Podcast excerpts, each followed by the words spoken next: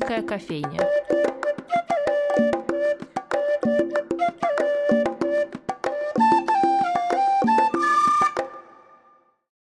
Здравствуйте, дорогие друзья! С вами Анастасия Филиппова и программа «Шумерийская кофейня». Одна из самых читаемых книг, которая все никак не сходит с выкладок в книжных магазинах, вроде там подписных изданий, это «Гизамт Кунстверк. Сталин» Бориса Гройса. Она была написана еще в 1987 году. И мы с Александром Кураевым, методистом музея Анны Ахматовой в Фонтанном доме и вообще разносторонним человеком, решили в контексте популярности этой книги поговорить о тоталитаризме вообще и соцреализме как одном из его ответвлений и, может быть, чем-то еще. Посмотрим. Саша, привет. Приветствую. Первое, что хочется сделать, это как-то очертить, э, тоталитарно, конечно же, рамки понятий. Потому что, например, часто путают и смешивают термины авторитаризм, тоталитаризм, хотя, как мы понимаем, это процесс, и одно впадает в другое. Я поэтому предлагаю на берегу договориться, когда ты сам, например, говоришь о тоталитаризме в искусстве. Какие его черты для тебя наиболее важные? Ну, тут понятно для меня, для начала, что тоталитарная эстетика эстетика заключается в таком, а, я бы сказал, монументализме, да, вот такой гиперформе, то есть э, такой, как бы такая глыба, которая растет еще больше вверх. Ну, то есть она не, не уменьшается, наоборот, там, до минималистичных форм, а совершенно наоборот, чтобы включить в себя различные формы проявлений житейских, да, и художественных, как будто бы необходима такая большая очень конструкция. Ну, например, ну, не знаю, здание райсовета, да, где бы присутствовали каждый представитель того или иного художественной специализации, технической, ну и так далее, и так далее. Ну, такие. Рабочие колхозницы и дальше по списку, да. Да, да, да. В этом плане мне, знаешь, очень любопытно, ну, допустим, в рамках того же Гизам Кунстверк, такого цельного произведения, рассмотреть, ну, вот архитектуру э, Ноя Абрамовича Троцкого, да, который, казалось бы, является одним из, ну, вот таких а, представительных э, архитекторов, который буквально реализовывает социалистический реализм, ну, вот буквально в градостроительстве. Но он же реализует не только вот задумку, например, по хорошему обеспечению всех, как правильно пройти в тот или иной кабинет. Он включает в себя такие формы, которые, про которые мы можем сказать, ну вот это вот от а, авангарда, ну вот в этом отношении Союз архитекторов и был задуман, чтобы наконец вот этих всех авангардистов э, направить в правильное русло. Ну вот помнишь, мы как-то с тобой обсуждали в произведении «Мастера Маргарита», когда обсуждался постановка Понти Пилат, там один из э, председателей вот этот союза писателей как-то сказал, ну вот ваши бы навыки, ваши бы способности да, направить да в правильное бы русло. Да, да? нужное вот русло, да-да-да. Да, вот это про пролетарскую эстетику, да. Но в этом же числе у Троцкого проявляются совершенно дореволюционные формы э, архитектуры, и в этом плане и это есть спасение. В этом отношении, конечно же, вспоминается и реставрация, ну, например, Петергофа. То есть вне планов э, вот этого сталинского градостроительства я вообще не представляю, как бы отреставрировали Петергоф. Потому что, мне кажется, дальше, ну, там, в Брежневскую эпоху, ну, это было бы просто непредставимо. А тут вот этот такой чрезвычайный план э, восстановления всей конструкции, даже включая вот э, те дворцы, которые, казалось бы, уже не так вписываются в ну, вот эту пролетарскую задумку, оно присутствует. Но вот это и есть в этом отношении проявление тоталитаризма. Включается все и оно сохраняется вот в плане какой-то большой задумки. Согласна, да. Тут еще, знаешь, что интересно? Я хотела позже этот вопрос задать, но очень даже в тему, в тему Троцкого. Потому что то, что он создавал, например, мне первое, что вспоминается, это, конечно, Кировский райсовет в Ленинграде, как это тогда называлось. Угу. А сейчас это просто администрация да, Кировского района. И я, как э, некогда житель Кировского района, постоянно мимо нее ходила. И у меня постоянно возникали какие-то мысли о том, насколько это все связано, насколько как бы мы не принадлежа уже к тому поколению, да, все равно находимся как будто бы в декорациях того времени и как они вообще на нас влияют. Как ты думаешь, насколько оно отражается как-то на нашей жизни, э, возможно, на каких-то вещах, на которые мы бы не обращали внимания до этого? А, вот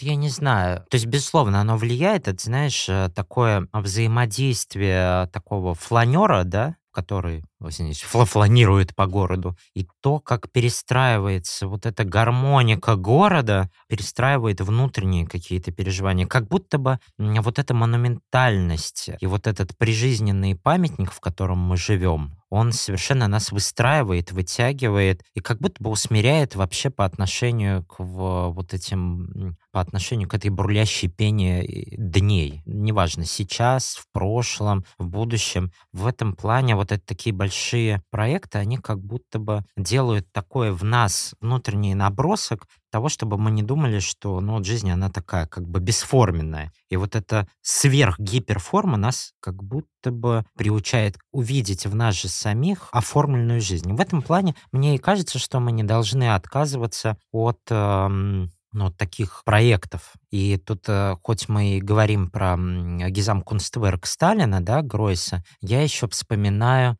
его статью, Гройс я имею в виду, которая называлась э, «Как э, жить после постмодерна». Эта статья была опубликована в таком русско-христианском альманахе «Беседы», кажется. Там я ее прочел. И там он говорит, совершенно понятна претензия к тоталитарной эстетике. Ну, боязнь того, то, что вот эти проекты как будто бы нас смиряют со всеми ужасами да, в времени, в котором они реализовывались. Но что дальше идет за этой претензии? Эта претензия значит отказаться от последнего взгляда а, нашего восприятия, который ну, вот, приводит, что, мол, человеческая жизнь ради этого и создана. Отказываясь от а, вот этих проектов, а, жизнь становится своего рода фикцией. Мы отменяем, отказываемся от а, такой эстетики, чтобы продлить жизнь, да, и в этом плане мы ее приравниваем, ну, вот к такому бессмертному проекту. Ну, реализуется такой фантазм, что человеческая жизнь, она... Да, что на самом деле невозможно, да. Да, как будто она длится вечность. Но что дальше следует от этого отказа?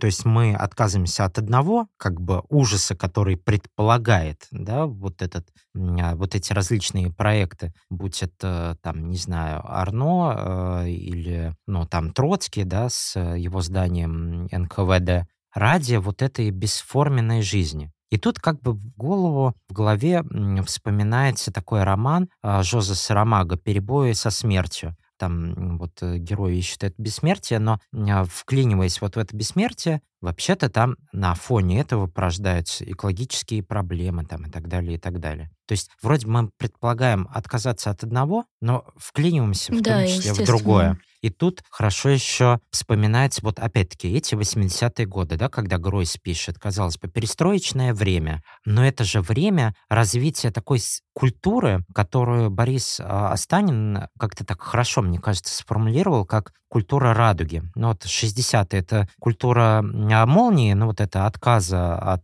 того же, той же тоталитарной эстетики, там, а, индивидуализм радикальный, бардовская песнь, ну и прочее, прочее. А 80-е годы — это уже идея архива, коллективизма. И то есть вот, казалось бы, на фоне перестроечного времени вновь растет интерес консервативные мысли. А в 90-е годы это начинает полностью обыгрываться, ну вот, в случае художников той же новой академии вспоминаю Гурьянова, который возвращается вот как раз вот к изображениям соцреализма. Ну, это прям очень сильно видно. А, или вот сейчас э, у нас уже закрылась хоть и выставка галереи «Сарай» Семичевой Кузьмина под названием «Гомеостаз». Там посетитель, ну и даже мы, как сотрудники, входим, но если мы задержимся в этом пространстве, мы как бы понимаем всю противоречивость э, вот этого ощущения. Они, художники, вот этот художественный дуэт, допустим, были скорее очень... Э,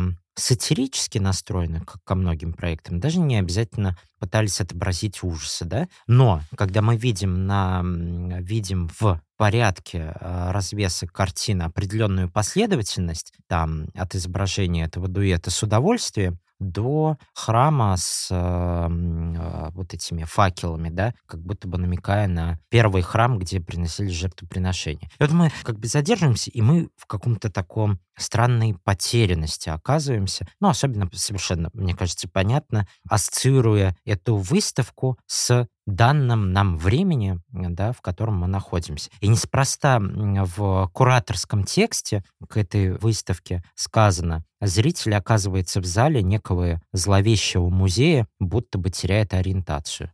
А, ну а что это за зловещий музей? Первая мысль, не надо нам это все видеть, потому что ужаса хватает. А с другой стороны, мы видим, входя в этот зловещий музей, некоторые приемы, да, работы с, э, ну, вот с этим чувством и с теми проектами, которые... Ну, и с контекстом. Да, по-другому осмыслялись в 90-е годы. Мне кажется, так можно. И вот у меня еще такой удачный, мне так пока кажется, пример э, с э, группой Лайбах. Ну, мне кажется, известный. То есть, казалось бы, э, Лайбах родились в той стране, которая уже не существует. Ну, вот Югославия. Там был определенный политический режим, который э, был ну, различными бомбежками свергнут, страна развалилась. И вот в этой среде рождается вот такой проект Лайбах, музыкальный, театрализированный, который не пытается уйти да, от вот этих форм да, тоталитаризма. Они, наоборот, настаивают на них и начинают их обыгрывать. И мы смотрим и совершенно по-другому начинаем взаимодействовать с этим. Ну, неспроста они поехали в Северную Корею давать концерт. И там, когда я посмотрел недавно документальный фильм про этот вот концерт в Северной Корее, а один из участников, а, значит, сказал, а ведь действительно в Северной Корее реализуется утопия, но важно, чтобы в эту утопию ничего не просочилось враждебного, и тогда она сохранится как утопия. И вот в этих словах мы уже понимаем, что утопия действительно существует, но как такая замкнутая, закрытая система, которую от, э, ну вот внешним посягательством на самом деле не разрушается, она еще более мифологизирует эту систему. Но когда мы внутри нее видим э, вот эти проблески э, другого влияния, тогда мы ее развиваем в качестве такого ну, нормального живого проекта. Ну да, вообще я не хочу сейчас касаться темы Северной Кореи, хотя там, в общем, довольно, да, это я... мне кажется, наивно размышлять о том, что да, о том, что там полная утопия, так как мы видим кучу интервью, свидетельств и так далее, о том, как на конечно, самом деле конечно. там живут люди. Да, да, да. То есть это такая очень условная. Я имею в виду в смысле как а, такую, знаешь, внутреннюю конструкцию, да, такая установка, что в принципе. Как скелет, в общем, да. Угу. Она может в голове присутствовать, но только в такой замкнутой системе. Ну, там есть какие-то свои очарования, наверное, там что-нибудь в этом роде. Я тут сегодня перед э, разговором с тобой, опять-таки про Гизам Кунстверк, Лайбах у меня какая-то такая, скорее музыкальная, а не визуальная серия. Значит, у нашего Славоя Жижека, у нашего все, э, есть статья «Перемирие» называется статья от Вагнера Крамштайн ну, как раз понятие Gesamtkunstwerk цельное, вот это произведение, такая замкнутая, да, система, которая себя предлагает в качестве включения, в качестве восприятия, продолжается и в другой романтической традиции. Ну вот у немецкой группы «Rammstein». Ну это, безусловно, такие романтики в наших дней, ну, впрочем, как и Laibach. И там у него присутствует такая удивительная формулировка. Он вспоминает, ну, кого он еще может вспоминать? Конечно же, он вспоминает Гегеля. И там, значит, он цитирует Гегеля, что настоящее зло — это восприятие, согласно которому нужно искать всюду зло. Ну, то есть повсюду. И то есть мы можем, конечно, поддаться, понимаешь, вот на эту оптику как бы той же самой тоталитарной эстетики. Но она настолько в себе замкнутая, что мы как бы ее пытаемся отвергнуть, ну, как бы не допустить себя. Но действуем мы то же самое, как, как будто бы мы, мы из нее не выходили. То есть, иначе говоря, мы пытаемся в ней да, видеть... Да, да, как будто бы мы уподобляемся всему этому, да. Как будто бы мы пытаемся не увидеть в ней что-нибудь хорошее. Так, может быть, надо смотреть в ней что-нибудь хорошее, как она не может себе в этом плане как будто бы позволить, да? То есть стоит ли нам повсюду вот искать вот эти, ну вот эти, знаешь, вот эти ростки, да, как бодлеровские. Ростки зла, да. Да-да-да, потому что ведь действительно вот с какого там, с 32 -го года, когда этот э, соцреализм начался, в том числе с э, Союза архитекторов, он вдруг показывает совершенно удивительную традицию примирения со временем. То есть как будто бы вот тот проект с э, соцреализмом, который мог существовать только при, при Сталине, ну, как я уже отметил, дальше, по-моему, ну и плюс там борьба против Сталина началась после 53 года, там уже это было непредставимо. Вот этот проект как будто бы нам дает примирение с э, той неизбежностью, из которой не так-то просто выйти, да, то есть только если уйти в какую-нибудь удивительную аскезу. Ну и то тебя схватят и отправят в лагерь, например. Или из жизни, например, да. Чего мы никому не советуем. Или из жизни. Конечно, да. То есть такое и есть. Но тут как будто бы есть какая-то вот такая странная надежда, хотя, казалось бы, мы ее уже не хотим принимать, эту надежду, но там реально есть какая-то... Э, потому что в, в ином случае нет. А что она нам дает? Ну вот, например, мысли о том, то, что работа каким-то образом оправдывает э, нашу жизнь. А мы жизнь не выбираем. Ну, то есть она такая как бы дана нам в да, мы будем пространстве и времени. Да, да, да. Ну, а что еще? Да, реализуем все наши способности и дадим и самой этой системе определенный шанс на как-то на выживание, не, не только себе. Какая-то такая странная мысль присутствует. Потому что там действительно включается да, это, это жутко интересно, потому что есть же, правда, два подхода. Это искусство, хоть и пропагандистское, или угу. это исключительно пропаганда, потому что изначально она создается по запросу власти, и чтобы выполнить именно какие-то политические задачи, а не из личных э, интенций там, художника, автора, скульптора, архитектора и так далее. Да, и мне всегда интересно у людей спрашивать, как раз к какому из э, этих подходов они склоняются, но твоя точка зрения здесь, по-моему, вполне ясна. Ну да, все-таки есть, знаешь, такие люди арте, скажем так, да, у которых, скажем так, способность, талант и вот это вот видение, ну, как будто бы лучше всего раскрывается вот ну, вот при таком потом. Ну, то есть совершенно, конечно, непонятно, а реализовывались э, ну, можно реализовать их э, иначе, ну, потому что я говорю, время не выбирают, мы в нем оказываемся. Ну, то есть э, у нас тут есть два примера, да, вот такие у нас два масштабных примера тоталитарной эстетики. Ну, возьмем кинематограф. Вот у нас есть Сергей Эйзенштейн, ну и есть у нас Леня Рифеншталь. Перестали ли мы их любить? Да, ну, мне сказать очень сложно. Я их люблю. Ну да, Эйзенштейна особенно. Нежно люблю. Особенно, да. Ну, ну это, да. это вечный вопрос, на самом деле. Можем ли мы отделить э, художника от того, какой он человек? Ну да, в конце концов, художник и человек — это иногда совершенно разные да, да, сущности. Да, да, да. И это правда очень важная история, да. Да, ну тут э, можно сказать... То есть можно подойти к этому иначе. Можно подойти э, с точки зрения этики. А можно ли подойти с точки зрения этики к художнику? К человеку можно, а к художнику, то есть это может нам вообще ничего не дать.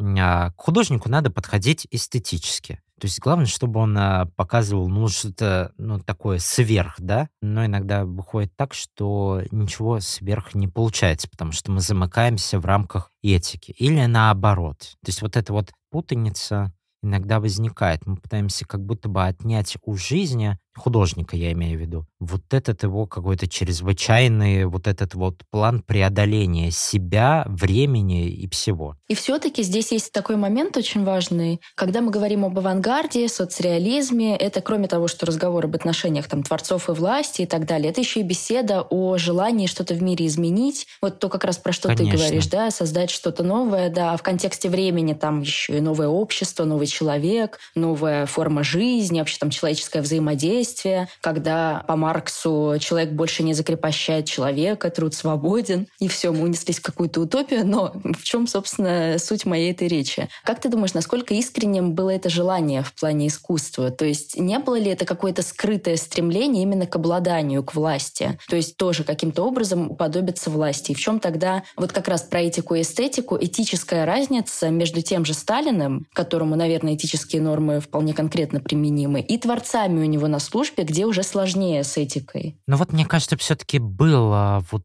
этот, а, знаешь, определенное очарование, да, определенное очарование вот самим устремлением в такое будущее, которое нам еще неизвестно, что мы делаем какие-то большие дела. То есть это время а, социальных экспериментов, время художественных экспериментов. И вот в этой а, временной ситуации, в которой художник оказывается, он еще не всегда, между прочим, улавливает вот те гигантские потоки и те, скажем так, будущие уже следствия, да, вот этих этих бурлений. В конце концов, даже если мы говорим о, о соцреализме, то он возникает в том числе в борьбе с э, авангардизмом, ну, вот русским авангардом, когда у авангардистов были ну, совершенно безумные э, проекты, ну, вот э, что-то вспоминая там про постройку Магнитогорска, там, а, как правильно отстроить э, этот город. Такой Сталин посмотрел на это, думал, ну, какие-то, ну, слишком витания в облаках. То есть какой город вниз, какой город вверх, а вы о чем? Нормально надо строить. Ну, и делается вот этот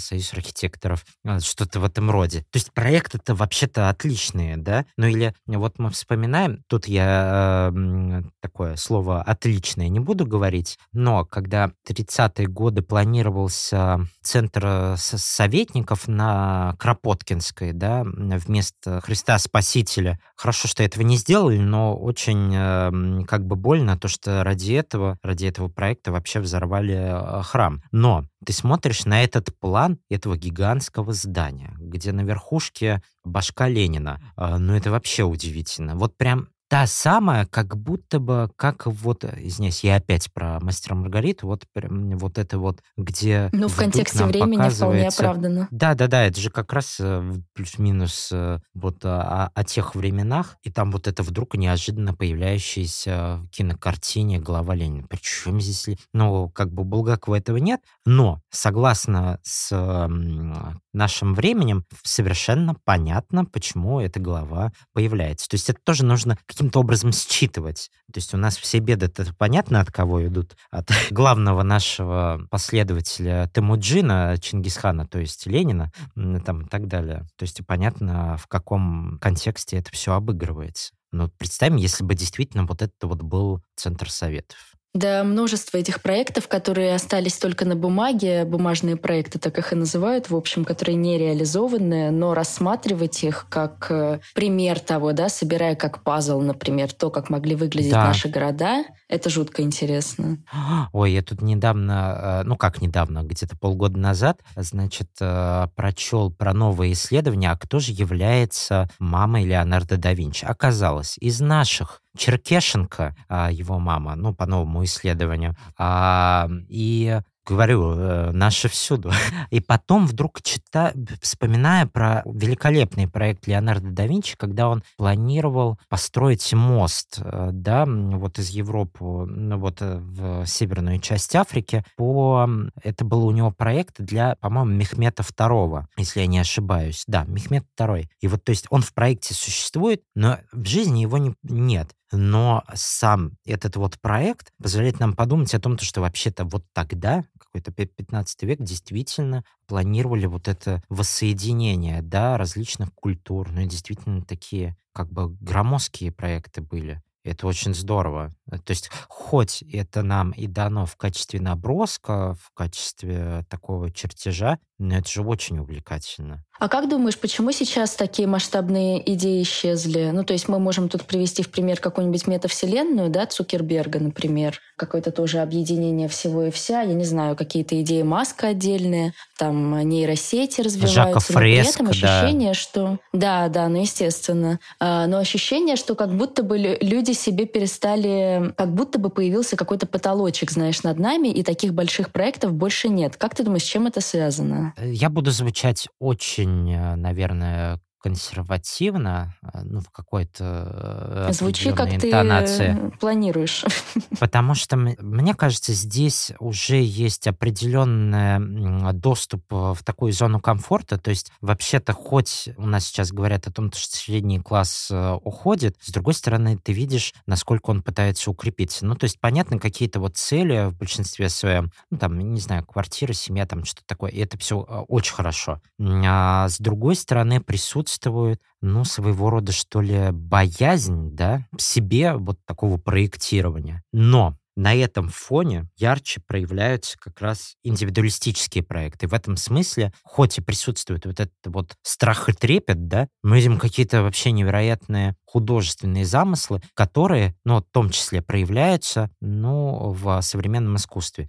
Посмотри, допустим, какого формата теперь присутствует картина. Они же гипер э, метража. Это гиперреализм над ГЭСом э, там в 2, который в Москве. А вот этот вот с, как бы вот эта вот глина, из которой как бы человек, да, себя лепит. пальцем, ну, есть, да, и так далее, и так далее. Да, то есть присутствует этот момент. То есть я не думаю, что он окончательно исчез, но с другой стороны, мы должны как-то удерживать вот эту вот такую разрозненность, которая, понятно, в нашей жизни присутствует. То есть, с одной стороны, не допустить того, чтобы это вылилось в такой действительно гигантский проект, где человеческая жизнь вроде бы ни к чему, ну, то есть она на службу, да, поставлена этому проекту. С другой стороны, не допуская тоталитарную вот это вот э, видение, а мы обрекаем человека на такую совершенно бесформенную жизнь. Ну, то есть достаточно, ну, как бы жить жизнь, да,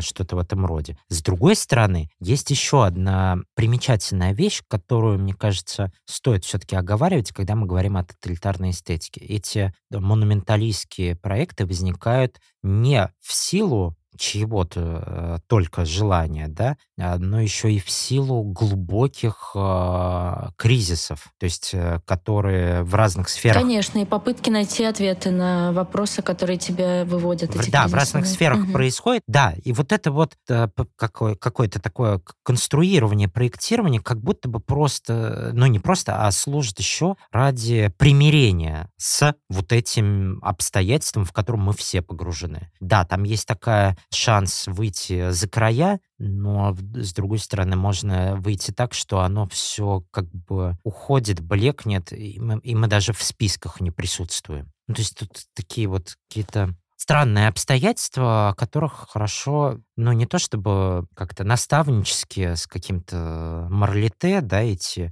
но с таким удержанием, чтобы человек просто думал, ну, или удерживал вот эту эти крайности. И согласно ним мог себя реализовывать. То есть вот есть страх вот перед вот этим навязыванием, да, со стороны, ну, как-то властных институций, а есть другая крайность дать волю, ну, вот народу мы как бы даем вам возможность, но вы же вправе, э, и вот покажите себя и там и так далее. Да, но при этом твоя свобода заканчивается там, где начинается свобода другого, да, и вот это все. И тут реализуется это на самом деле, в том числе этот э, диктат пролетариата. Ну вот, пожалуйста. Мы как бы уходим от этого, но и в том числе его проявляем. И это очень хорошо видно в таких а, радикальных формах, а, как здесь, там, ну и всюду. То есть она просто приобретает разные формы. Слушай, а возвращаясь, при всем том, что мы проговорили, возвращаясь к книге Гройса, как думаешь, чем он так сейчас интересен современным читателям? Почему его все еще поэты читают? Ну, потому что он продолжает писать и говорить. То есть в этом плане мы не можем э, не отметить его событийную такую сопричастность к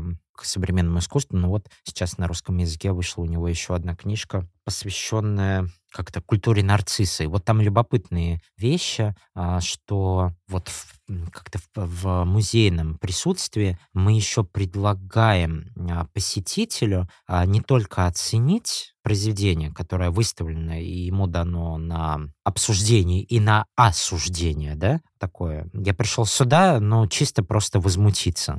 А с другой стороны, он уже начинает приравнивать себя с этим пространством и с вот этим статусом посетителя, со статусом в том числе ценителя. И вот здесь возникает такое удивительное движение к еще большему, еще большей концентрации на индивидуалистическом подходе каждого. И в этом плане вот те моменты, которые он проявляет, мне кажется, действительно их не так много кто оговаривает, но еще плюс с соответствующим бэкграундом, что ли, да, то есть не, не обязательно слишком актуальное, как оценивать современное музейное пространство с точки зрения объектно-ориентированной антологии, там, Грамма Хармона, о чем думают камни, например, да, или как соотносятся вещи между собой вне, э, вне посетителя. Но и в том числе вот с э, такой весьма понятной культурой европейской, понимать искусство как искусство. Да, продолжая этот разговор о соцреализме, когда я оказываюсь, к примеру, в корпусе Бенуа Русского музея и дохожу до соответствующей экспозиции, это всегда история про то, что не случилось. Коммунизма не случилось, той безоговорочной дружбы народов, о которой так трубили пионеры в эти рожки, тоже не случилось. То есть это такая история о крахе выдуманной утопии.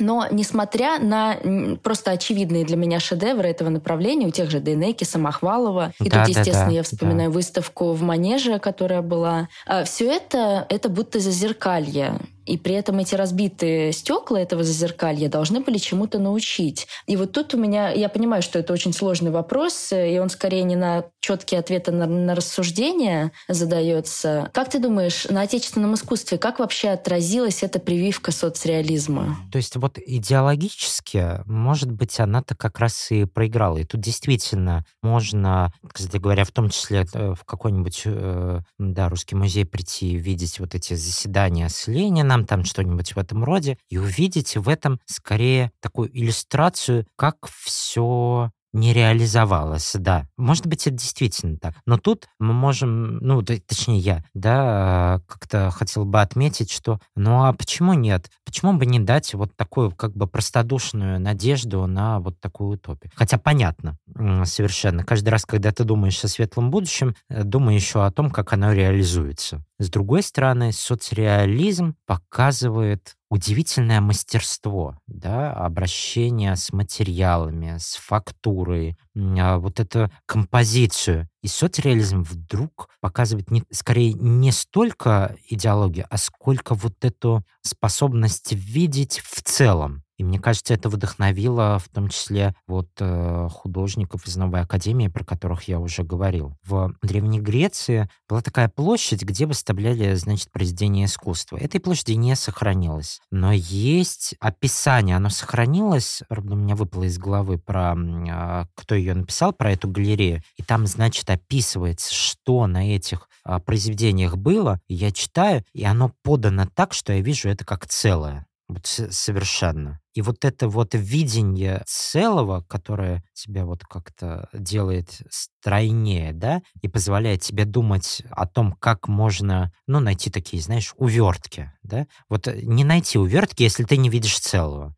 То есть как обойти всю эту вот, эм, ну, как бы риторику, да, систему, систему выразительности. Если ты не понимаешь ее, невозможно найти вот эту механику подмены в том числе. Оно же так действует. А мне кажется, в этом плане вот и Семчук, Кузьмин также делали. Ну и благодаря этому, возможно, стало такое ироничное отношение к происходящему. Вот и без этого понимания оно бы не реализовывалось. Ну, вот этому, пожалуй, учит. Ну, под конец, наверное, хорошо бы вспомнить слова того же Гройса «Жизнь кратка, искусство долго, и в схватке побеждает жизнь». Так что спасибо тебе большое, Саша, за эту беседу. И тебе большое. Надеюсь, еще раз встретимся, да. Это неизбежно. Да, всем до встречи в Шумерийской кофейне. Всего доброго.